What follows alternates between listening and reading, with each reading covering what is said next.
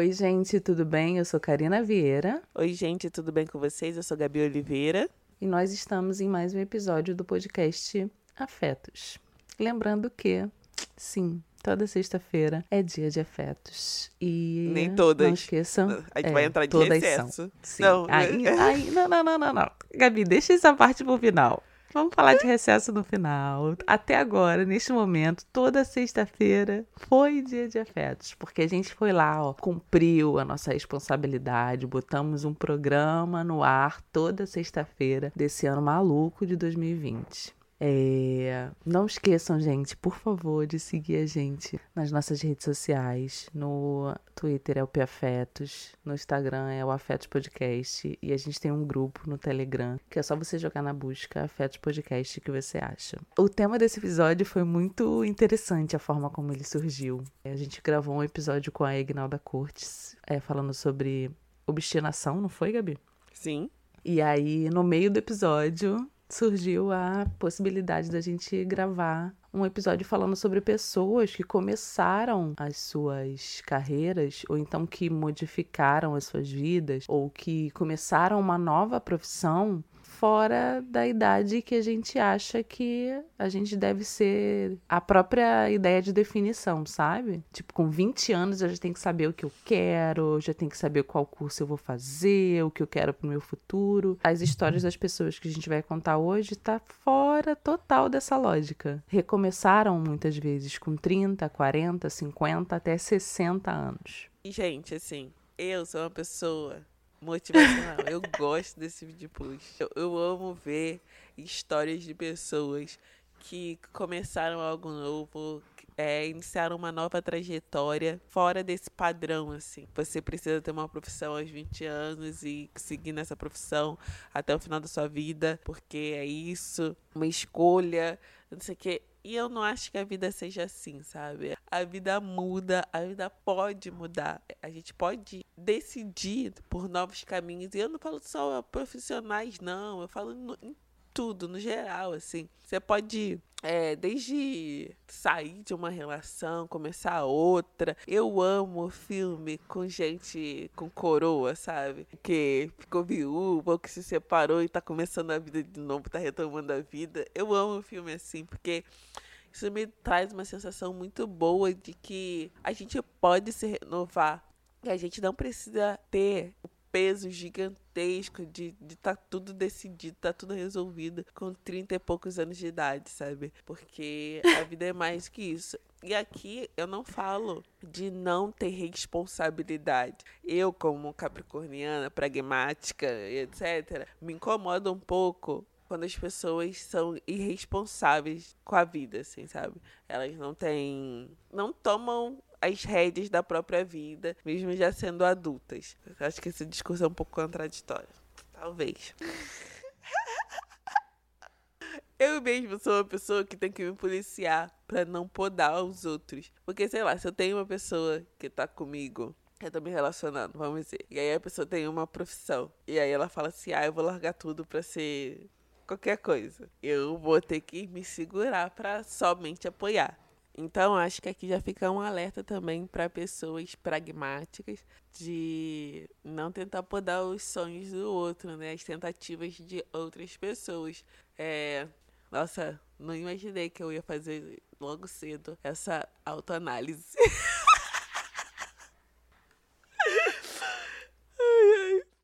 Mas, enfim, eu mesmo assim amo essas listas, porque eu acho que isso renova as nossas possibilidades. Quando eu falei com a Karina sobre fazer esse episódio, eu pensei principalmente nesse ano, assim, porque eu tava falando com a minha terapeuta que eu tava com a sensação que eu tinha perdido um ano da vida, sabe? Um ano que eu, que eu tinha muita vontade de, de experimentar coisas, de, de fazer coisas, e que eu não fiz nenhuma dessas coisas. Então eu fico zoando com essa coisa do um ano perdido para os solteiros, mas é um pouco é, é essa sensação que eu tenho, assim, sabe? Eu sinto que eu deixei de viver experiências em todos os campos da vida, de viajar, e aí, nesse ano, que a gente acha que a gente perdeu um ano e talvez por isso esteja, é, a gente esteja atrasado, né? Eu fico pensando em quem tava pensando em fazer vestibular e ficou desmotivado durante o ano. Quem tinha começado a faculdade ficou desmotivado e aí não conseguiu se dar tão bem. Aí tá todo mundo um pouco com essa sensação.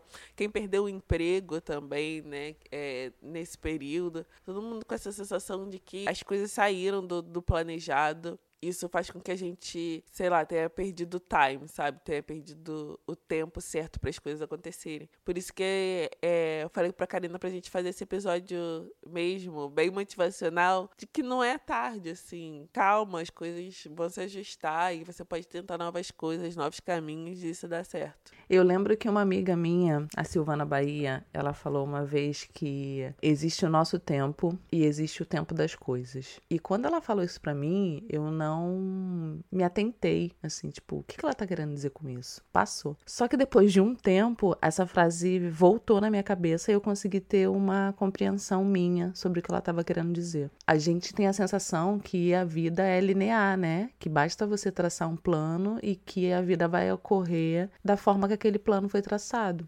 Só que a gente esquece que a vida tá pouco se lixando para o nosso planejamento. Existe a forma que ela vai acontecer sem que a gente tenha planejado, afinal, né? A gente não sabe de todas as coisas. Imprevistos acontecem, fatalidades acontecem, acontece uma pandemia que simplesmente paralisa o sonho e os planos de muitas pessoas. E aí eu lembrei dessa frase da minha amiga, da Silbaia, que ela fala que existe o nosso tempo, existe o tempo das coisas. Isso quer dizer que as coisas vão acontecer quando elas têm que acontecer, não antes e não depois. Só que é muito difícil da gente aceitar isso, né? A gente tem a sensação que a gente está no controle, ou que a gente deveria estar no controle da nossa vida, na maioria das vezes. E aí eu também lembrei de uma frase da Loed que eu coloquei lá no meu Instagram, há um ano atrás ou mais, que é assim: corro devagar porque meu tempo é outro. E quando eu ouvi a Loesde, Loesde Luna, para quem não sabe, é uma cantora maravilhosa. Quem não conhece, por favor, corra atrás, porque os singles que ela lança e os CDs que ela lança são extremamente incríveis. Esse corro devagar porque meu tempo é outro é nesse sentido da gente respeitar o nosso tempo e saber que é, a, o nosso planejamento ou a nossa vida não tem que decorrer, não tem que acontecer de acordo com o tempo do outro, sabe? Se o seu amigo, sua prima, tem sempre a história do, do primo, né? Ah, o seu primo é uma piada, né? Na verdade, o seu primo na sua idade já tinha duas, duas faculdades, uma casa própria, três carros e era casado. É isso, mas é, no, no, é o seu primo, não é você. E a gente tem essa coisa de ficar se comparando assim o tempo inteiro. Então eu achei muito interessante quando a Gabi propôs essa, esse tema de trazer a história de pessoas que se reinventaram, que começaram ou recomeçaram as suas vidas no seu tempo, né, na sua idade, da sua forma, para inspirar outras pessoas a entender que o tempo é um, é uma, é um conceito, né, é uma ferramenta. O tempo é uma tecnologia que é muito pessoal. O tempo de todos, né, parece ser o mesmo, afinal a gente vive o mesmo ano, o mesmo dia, o mesmo mês, mas o nosso tempo é muito pessoal. O meu tempo de realização vai ser um, o tempo da Gabi de realização vai ser outro, o tempo de quem tá escutando esse episódio vai ser outro e tá tudo bem. Eu também lembrei de outras duas citações que eu anotei aqui para falar que a Morena Mariá, quem não conhece a Morena, procure saber quem é. Ela tem um, um podcast chamado Afrofuturo e vale muito a pena vocês conhecerem e escutarem, que ela também disse que devagar também é tempo. E eu também fico pensando sobre isso, né? A gente tá correndo o tempo inteiro, quer fazer as coisas o tempo inteiro, né? Tá sempre aprendendo alguma coisa e muitas vezes esquece de respeitar o nosso próprio tempo. E por último, e não mais importante, no finalzinho desse episódio eu trago outra citação de uma mulher negra que tem o meu total respeito e que eu fico muito feliz de ser contemporânea dela nessa era, nesse tempo. Diga aí, Gabi, quais são as suas personalidades? Não, eu ia falar para você começar, mas vou começar então. Viola. Gente, a Viola Davis vai entrar. Vai entrar nesse episódio também. Mas vai deixar que eu separei outras pessoas também. Tentei achar o post que motivou tudo isso, porque tem um post super as pessoas super compartilham, falando que tem até Van Gogh, né? Van Gogh pintou seu, seu quadro, seu primeiro quadro, não sei quantos anos, falando de tal, atua pela primeira vez não sei quantos anos. A primeira pessoa que eu vou trazer da minha lista é a Iva Duvaney. Duvaney, Durvaney. Nunca sei como fala direito o nome dela. Sabem que é diretor. Vocês talvez não saibam, mas vai estar tá lá linkado no Twitter uhum. e os nomes das pessoas vão estar lá. E eu fiquei muito, muito, muito assim motivada quando eu soube que a Iva pegou numa câmera depois dos 30 anos. Ela é uma diretora, ela já ganhou o Oscar, né, por Selma, ou foi ser indicada? Ela ganhou, né? Independente do que ela ganhou, mas ela é uma pessoa que hoje a gente admira o trabalho dela, porque é incrível, além de Selma, outras, outros documentários, como a 13 terceira Emenda. Já dirigiu também Olhos que Condenam, que foi uma série super impactante. Dirigiu Queen Sugar, né, Karina? Que é uma série que eu comecei ainda não ter. Gente, sério, eu não sei o que acontece comigo. Queen Sugar, que eu nunca mais vi, Karina. Karina sempre fala assim. sempre joga na minha cara. Mas é uma pessoa que começou também mais tarde, com 32 anos, que ela começou nessa função de ser diretora. E olha só, né? É uma grande mudança na vida dela. E às vezes a gente só conhece o final da história das pessoas, né? Só conhece as obras, mas a gente não imagina que elas tiveram uma trajetória antes disso. Sim, sim. Foi muito interessante fazer essas pesquisas também sobre a vida dessas personalidades que começaram ou recomeçaram mais tarde ou com a sua idade, porque a gente descobre muita coisa é, bacana, assim, muita coisa interessante, porque cai nessa coisa de que a gente sempre sabe do final, né, da trajetória da pessoa. Ah, não, fulana ganhou tantos prêmios, fulana fez dirigiu tantos filmes, tantos documentários, mas a gente não conhece a trajetória. E eu acho muito importante a gente conhecer a trajetória das pessoas, né? É, a gente vai falar de muitas pessoas, não necessariamente de toda, a todas as pessoas que a gente vai citar serão negras, mas a maioria é, é pessoas negras. E a gente sabe o quanto, quando a gente faz esse recorte racial, a gente sabe o quanto as coisas é, são mais difíceis. Eu ia falar demoram mais, mas aí se eu coloco demora mais, a gente entra na, no conceito de tempo. Mas o quanto as coisas são mais difíceis para pessoas negras serem realizadoras. A minha primeira inspiração, assim, a minha primeira personalidade que eu trouxe foi a Toni Morrison, que é uma escritora estadunidense. Ela é autora de 11 romances, primeira e única mulher negra a ganhar o Prêmio Nobel de Literatura em 1993 ela escreveu Jazz, que é um livro que está na minha listinha para eu ler, mas eu ainda não li. Ela escreveu Amada, que é um dos, dos livros mais conhecidos dela. Escreveu O Olho Mais Azul, que é incrível, incrível. Eu fiz uma pequena resenha deste livro no meu Instagram. E a Toni Morrison, embora seja extremamente conhecida, seja vangloriada até hoje, ela teve seu primeiro romance publicado aos 39 anos. Então, assim, é, num, num momento onde muitas pessoas já começam a ser chamadas de senhoras, né? Quase chegando aos 40, ela publicou o seu primeiro romance aos 39. Então, assim, isso só me dá certeza de que o nosso tempo ele é muito precioso, assim. O meu tempo é um, o tempo da Gabi vai ser outro, o tempo de quem tá escutando é outro. E que a gente consiga respeitar esse tempo, assim. Sabendo que às vezes o que vai acontecer comigo aos 22 vai acontecer com você aos 30 ou aos 40 ou aos 50 e tá tudo bem. É louco, é louco pensar nisso, assim, é louco. É, porque aqui a gente também não quer romantizar, né, é, situações de pobreza. É muito, é muito louco pensar nisso, pensar no quanto a vida não precisa ser linear. Eu, eu já falei isso aqui outras vezes, mas é porque essa frase me marcou muito quando eu fui fazer meu mapa natal com a minha. Não lembro o nome.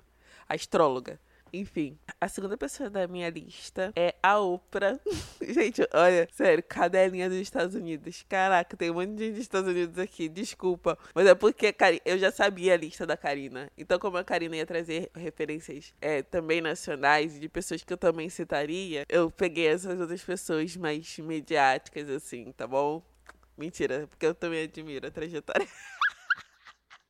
Aqui diz, ó, que quando jovem, a Oprah era uma repórter de, de, noticiários, mas foi demitida por ser muito emotiva com as notícias que cobria. Sua empatia ajudou-a a criar um dos talk shows mais populares do mundo em 1986, quando Oprah tinha 32 anos. É isso, né, minha filha? Demitiram ela e ela se reergueu. Sim, tem seu próprio canal, né? Apenas. Como segunda inspiração eu não poderia não falar da nossa maior escritora viva nacional deste mundo chamado Brasil, brincadeira, chamada Conceição Evaristo, maravilhosa, mineira, autora de seis livros, entre eles Beco de Memória, que é muito incrível. Olhos d'Água, que me dilacerou e que a Conceição escreve desde a juventude. Só que ela só conseguiu publicar o seu primeiro livro aos 44 anos é bem o que a Gabi falou, não é romantizando e não é esquecendo que para pessoas negras as coisas são muito mais difíceis. Como eu bem falei ali, ela começou a escrever cedo, mas os entraves e os atravessamentos raciais na vida dela fizeram com que ela só fosse publicada aos 44 anos o que para muita gente é o fim é, de uma carreira literária, né? Para ela foi só o começo. E não é à toa que hoje ela é uma das autoras mais respeitadas desse país, mesmo tendo sido reconhecida tardiamente, é, mesmo é, tendo sido negada a sua presença na Academia Brasileira de Letras. O que para mim quem perde foi a academia, não foi a Conceição. Diga aí, Gabi, qual é a sua pró próxima pessoa? Viola Davis. Alguém duvidou? Alguém duvidou que Viola Davis estaria nessa lista? Falei pra Gabi que a Viola tem que ser madrinha desse podcast, porque a gente a Gabi dá um jeito de falar dela e eu falar de How to Get Away em todos os episódios, é incrível. Então, vamos lá. Por que Viola Davis? Primeiro, pela trajetória dela como atriz, ela também conseguiu, ela teve que perseverar muito para conseguir o seu primeiro papel de destaque, que só veio depois dos 40, se eu não me engano. Segundo, porque além da trajetória dela profissional, tem a trajetória pessoal também, que eu fiquei muito feliz de, de conhecer a história dela pessoal, né, de casamento e etc, porque a Viola conheceu o marido, acho que quando ela tinha 35, 36 anos, eles se casaram quando ela tinha 38, adotaram a filha quando ela já tinha mais de 40, e eles são um casalzinho super fofo.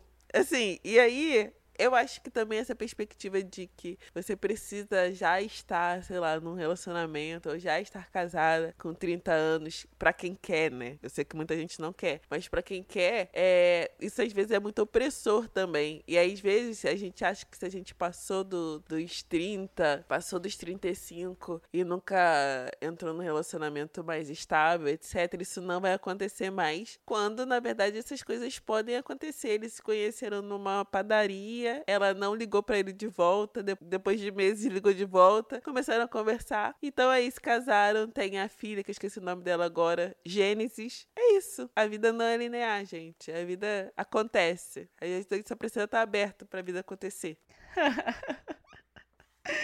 A vida acontece, é isso. A minha outra pessoa que eu trago, inspiracional, é o José Saramago, que é um escritor português, que embora tenha publicado alguns livros de prosa e poesia na juventude, é, o primeiro sucesso dele foi o Memorial do Convento, que só foi lançado em 1982, quando ele tinha 60 anos. Então, assim, gente, quando a gente tá falando que a vida começa em qualquer tempo e ela pode recomeçar aos 30, aos 40, aos 50, aos 60 anos, é sobre isso que a gente está falando. Sobre pessoas que estão se reinventando ou tiveram as suas primeiras oportunidades quando o tempo das outras pessoas já tinha acontecido, né? Quando algumas pessoas já encaram que uma pessoa de 60 anos está no final da vida, o José Saramago tem o seu primeiro livro lançado e é um dos maiores escritores mundiais. É sério quando a gente fala de se reinventar em qualquer idade. A gente tem um grupo no Telegram que tem mais de 1.500 pessoas e tem muitas mulheres mais velhas e eu leio todas as mensagens que as pessoas mandam no grupo. E eu li algumas dessas mulheres que são mais velhas que é nesse sentido, de mulheres que também estão se reinventando é, depois dos 40, que estão achando a sua, é, o seu propósito, que estão conhecendo o seu propósito e estão realizando o seu propósito de vida depois dos 40 e dos 50 anos. Sempre é tempo, sempre é tempo. E vale muito focar nisso que a Gabi falou: a vida não é linear e a vida está sempre acontecendo. A gente só precisa estar tá aberta às oportunidades, que podem ser, que para as pessoas negras, podem não, retificando o que eu falei, que para as pessoas negras vão chegar de uma forma muito mais difícil e muitas vezes atravessada pela violência racial, mas que sempre é tempo. É, você falou sobre essa coisa do, do, do tempo e tal, né? Da, da, trajetória. E toda vez que a gente joga no Google essa coisa das pessoas que começaram mais tarde, aparece a autora de Harry Potter, que por muito tempo inspirou muita gente por, por ser, ter uma trajetória dessas, assim. Era uma mãe solo, saindo de um divórcio e que com 32 anos, começou a escrever um livro e esse livro se tornou, essa saga, né, se tornou um grande sucesso. Mas a gente, eu nem vou trazer ela como um bom exemplo, assim, porque a bicha é transfóbica pra caramba, assim, e tem muito orgulho da transfobia. As outras figuras que a gente trouxe, a gente não sabe da vida pessoal dela, então, assim, não sabe dos posicionamentos, mas é complicado ter como referência uma pessoa que explicitamente explicitamente transfóbica. Mas é uma trajetória, né?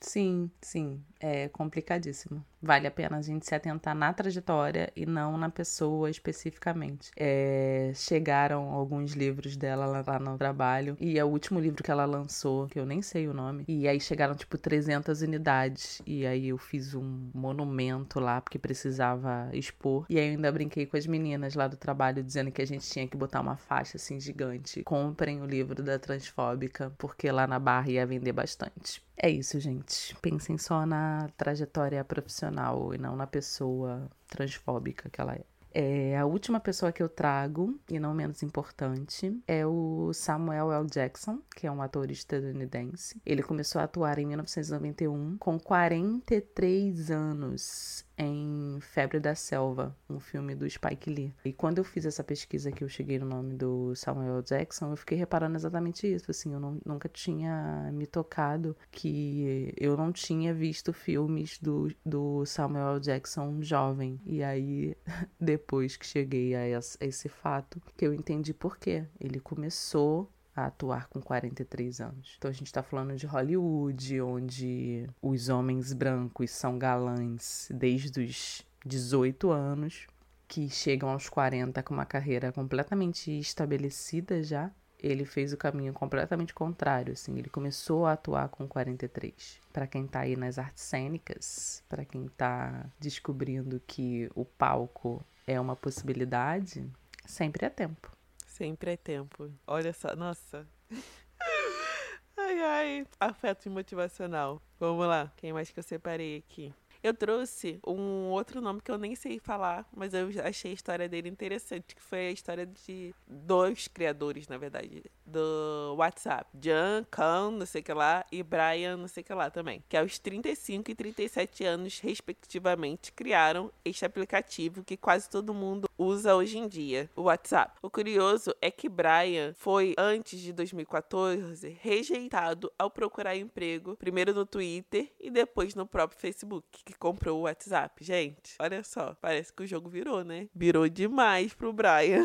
foi lá, não conseguiu emprego, fez o aplicativo que foi comprado pela empresa que rejeitou ele. Desculpa aí, né? Parece que o jogo virou demais. Você tem mais gente, Karina? Não, não. Eu selecionei esses quatro. É engraçado que eu botei o nome do José Saramago na minha lista, mas eu não li ainda José Saramago. E todo ano eu falo, não, ano que vem eu vou ler, ano que vem eu vou ler. Só que como eu tô há uns três anos ou quatro lendo quase que exclusivamente mulheres negras e homens negros, eu acabo deixando ele para depois. Enfim, foi só uma pequena curiosidade. É, eu gostaria de terminar esse episódio falando sobre sobre uma das pessoas que para mim são mais inspiracionais, que não tá na minha lista, mas que é a pessoa que falou esta frase e que eu fico muito feliz de viver com ela nessa era, assim, de conhecê-la nesta era. Que é a filósofa Catiúcia Ribeiro, que ela disse lá no, no Instagram dela que qualquer tempo é tempo de começar. E é nesse momento, assim, que a gente precisa entender ou não dependendo de quem escutar esse episódio. Essa loucura que a gente está vivendo em 2020, é, às vezes a gente não tem respostas, né? Nesse sentido de tipo, cara, foi o ano que eu comecei a faculdade. Tipo, demorou muito para você entrar na faculdade no ano que você começa a ter uma pandemia que você não consegue estudar. Ou era o ano que eu ia me formar. E é isso, você passou quatro anos estudando, e aí no ano da sua formatura acontece uma pandemia e você não consegue se formar. Ou era o ano que eu estava me preparando para entrar na faculdade, era o ano que eu ia me casar. Tem muita gente que adiou seus planos de casamento por causa da pandemia, outras se casaram mesmo assim e não fizeram a comemoração que elas gostariam de fazer. Era o ano que eu pensava em engravidar, era o ano que eu pensava em viajar. Então, assim, independente de qual for o seu plano frustrado nesse ano, a gente ainda tem muitos anos aí pela frente. E eu trago essa frase da Catiúcia Ribeiro, que é qualquer tempo é tempo de começar. A gente só precisa honrar os nossos, as nossas decisões, respeitar o nosso tempo e seguir a nossa trajetória. Então, assim, comece no seu tempo, na sua hora. E se não deu esse ano, a gente tenta o ano que vem. Afinal, como boa poliana que eu sou, eu sempre acredito que ano que vem vai ser melhor. É isso, gente. Deixar a Karina finalizar esse episódio, porque eu não tenho mais nada para falar. Vamos que vamos, galera. Vamos que vamos. Porque a vida é isso. É, é, eu sempre falo quando alguém perguntar como você se vê daqui a cinco anos. Eu falo que eu tenho muita dificuldade com essa projeção de 5, 10 anos, porque se alguém tivesse falado pra Gabi de 20 anos que com 25 ela estaria tendo um canal no YouTube, que eu já tinha, comecei com 22, fazendo conteúdo, vivendo disso, a Gabi, daquela idade, ia rir da cara da pessoa. Que afinal eu ia ser concursada, não sei o que, nananã. E eu não tinha nenhuma pretensão de ficar na frente da câmera. Mas olha só, as coisas mudam. As coisas mudaram eu tô aqui hoje, bem, com a minha profissão. Então vamos que vamos. Essa é a minha mensagem desse episódio. Gente, esse é o episódio de número 76 e é o penúltimo episódio deste ano, pessoas. Sim, estamos chegando ao final do ano e ao final do Afetos no ano de 2020. Sigam a gente nas nossas redes sociais. Primeiro, né, obrigado para quem ficou até aqui. Obrigado pela escuta carinhosa de vocês. O planner está bombando. Então, você que por favor não baixou o seu planner para fazer o seu planejamento de 2021 2021. Siga a gente nas nossas redes sociais e baixe o planner do Afetos, que é grátis. Twitter é o P Afetos, no Instagram é o Afetos Podcast e o nosso grupo no Telegram é só jogar lá na busca Afetos Podcast. Beijo, gente, e até o próximo episódio, o último de 2020.